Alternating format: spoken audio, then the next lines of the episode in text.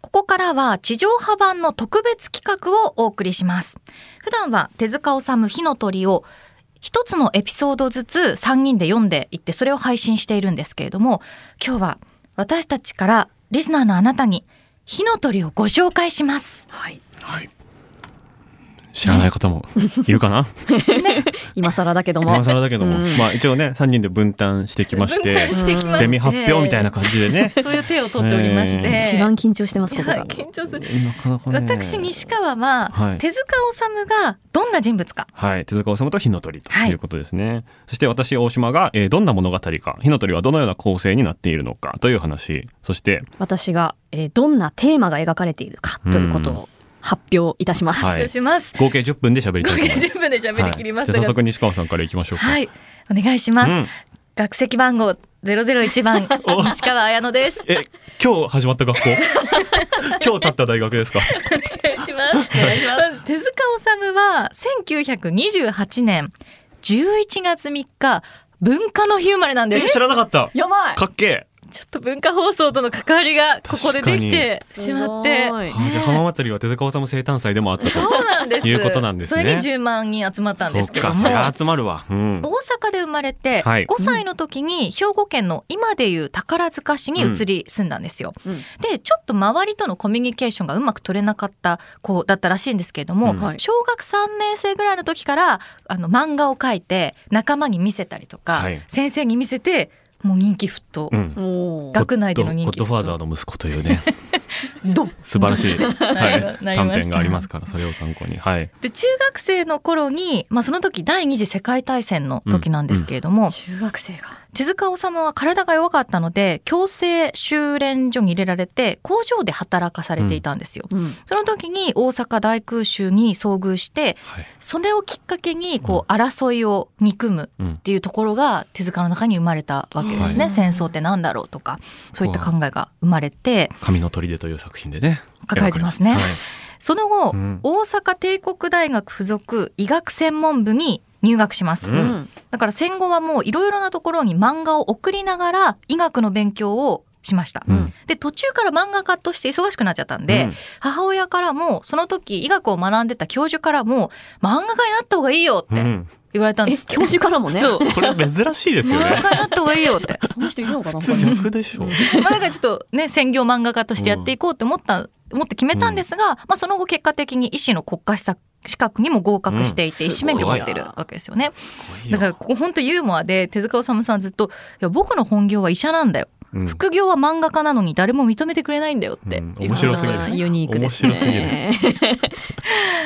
で、うんまあ漫画家としてのね道を歩んでいくわけですけれども「はい火の鳥」は1954年に「ジャングル大帝」の連載が完結して、うんそれから始まった作品なんですよ。でちょっとここからあの根拠のない考察です。はいお、私石の川考察。宝塚市がね地元なんですけど、うん幼い頃から手塚は宝塚少女歌劇団に連れて行ってもらってたんですって、うんうんうん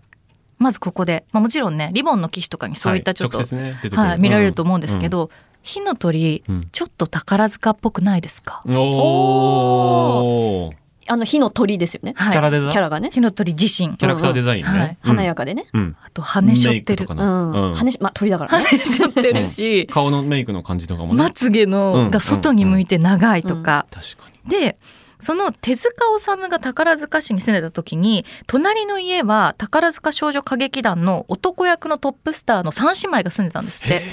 えでその方のご本名が鳥居さんっておっしゃるんですよえー何それ鳥じゃんすごっ鳥なのえ手塚治虫はそーそのこから鳥の着想を。月岡夢二さんとか淡島千景さんっていう昔のスターのように、鉄火肌の女性がすごい好みだったんですって鉄火で花これ鉄鉄火肌火肌ってはい主に女性に向けて言う勇敢で激しい気性のことだからちょっと気の強い女性みたいな。うんうんだからスキンの肌じゃなくて、まあ、何々系みたいな、はいはい兄分兄貴肌みたいなところ親親分肌みたいなことはですい、ねで鉄に火に肌で、そういう感じの女性が好きだったっぽくて、うんそういう女性像が火の鳥読んでるとめちゃくちゃ出てくるじゃないです出てか。へくーるしか出てこないほぼしかしもうこっから火の鳥の着想始まってたんじゃないかなっていう考察ですう。わあれ素晴らしい以上です。ありがとうございます次は大島さんはでい、す。大島国君です籍番号ゼロゼロゼロゼロ二番の大島 です。えー、 おの方がね、二より 後という。ありえないんですけれども留学人かな えー、手塚治虫さんの代表作ご本人も「ライフワーク」というふうにまあ公言されている「えー火の鳥」という作品ですけれども西川さんおっしゃったみたいなこう裏テーマとしての、えー原点ライフワークっていうのもあると思うんですけれども、明らかにこう外から見ても、えー非常にもうライフワークとしか言いようがない、えー作品になってますね。えーでそしてまあこれはもう僕調べなんですけれども、えー世界中、えー日本の、えー日本のコンテンツに限らず世界中物語の歴史が始まった全ての歴史の中で、えーダントツで一番壮大です ね。えー引き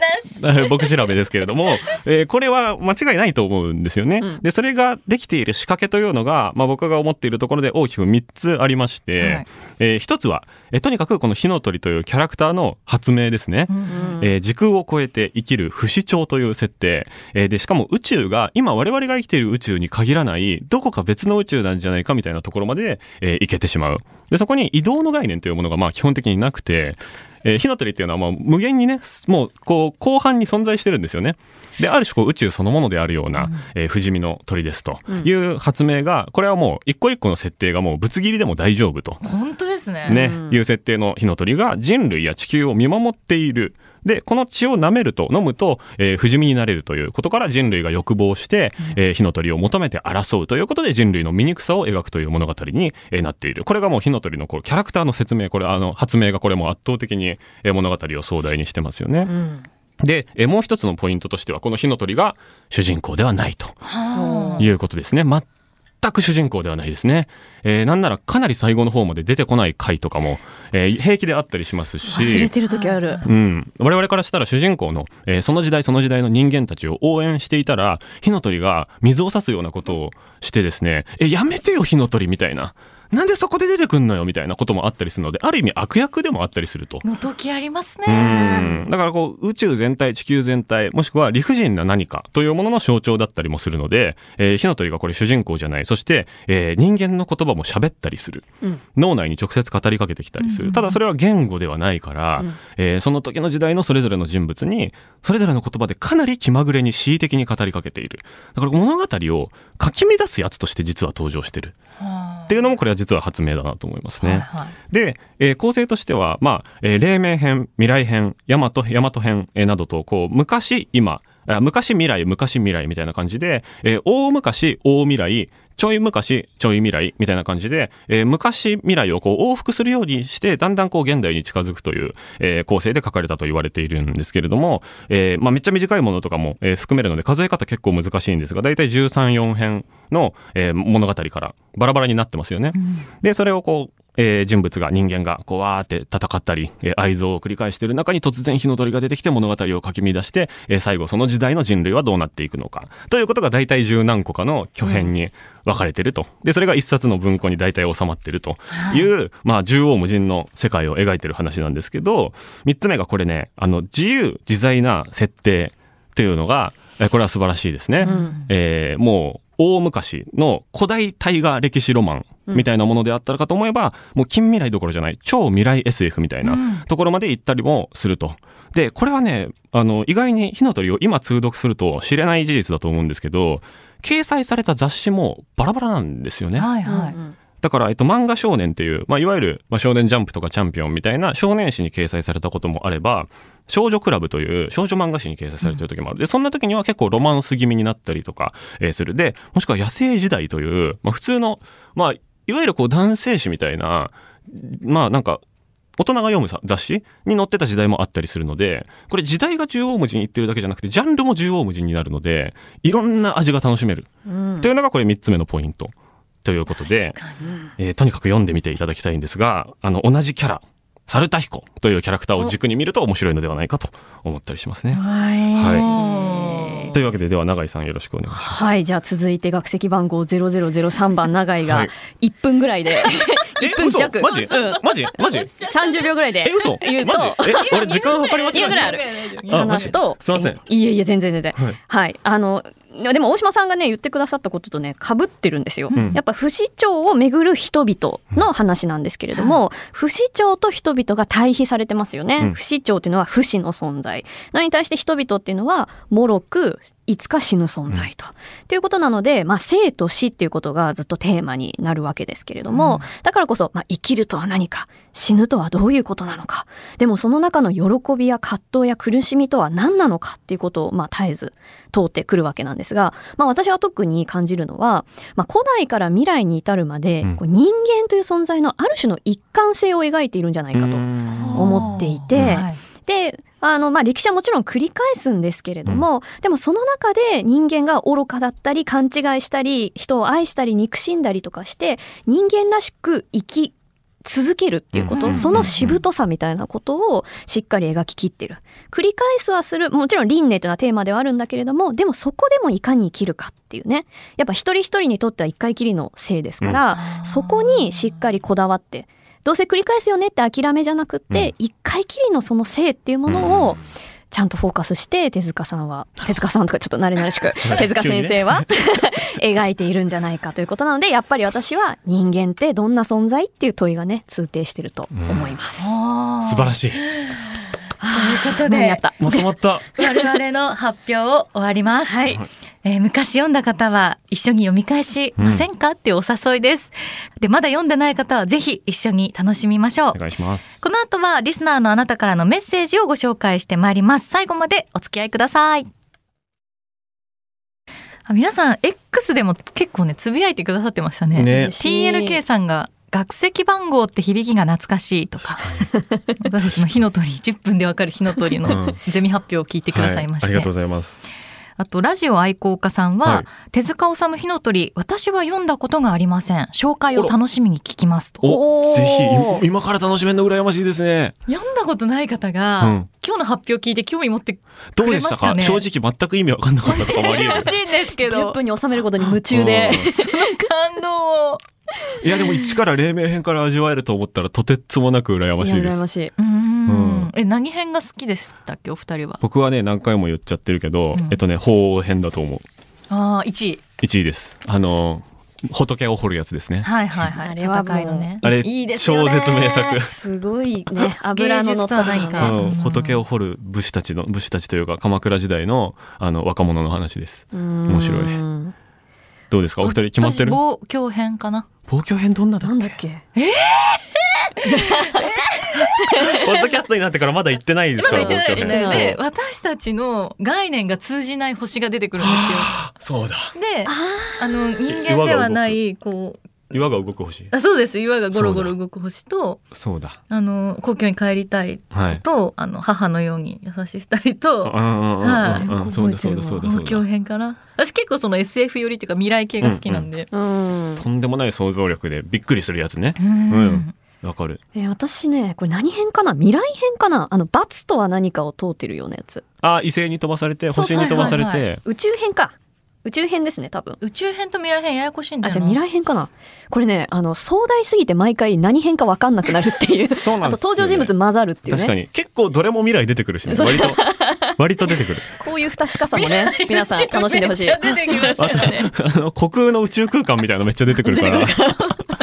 混ざりがちではあるんだよ な。そうなんですよ、うん、乱世編とかもめっちゃ面白かった、あ面白かったですうんね、でこちらはメルモさんが「火の鳥やばい駒選手権今日はないのかあー残念、すいません。今日具体的な話数のやつじゃないんで、うんぜひ、いポつもッドキャストの方開催してで聞いてください。やばい駒選手権」というねはい。あの私たちの常識うんを疑うような、うんあのやばい駒があるんですよ何をなんて言えばいいの何を考えてこのコマを書いたっていはうコマが、まあ、一遍に10コマぐらいあるんですよね。はい それは実験してんですよねやっぱそうねだと思います。手塚治虫飽きてる。うん漫画に飽きてる。表現としての探求力がすごい、すごいですよね、うん花と月を重ねてみたいねそうあイボ鼻ねってあれね。鼻のイボね。目鼻口の鼻ね。鼻とつ花と月っていうとね、お花あのフラワーとムーンかと思うかもしれないですけ違うど、んだよねノーズと、ノーズとムーンですからねノー。ズとムーンをねそう一それ周を重ねてこう映像で見せるわけにはいかないので我々が口だけで説明するという、まあ、名物コーナーですよね名物コーナーなの かなやばい駒選手権はそうですはいちょっと私たちからお知らせがあります、はいはい。なんとですね、えー私たちの夜更かしの読み明かしリアルイベントを開催することになりましたやったーついになんとなんと代官山の蔦屋書店でついにえあのおしゃれなどうしよどうしよう何着てこう う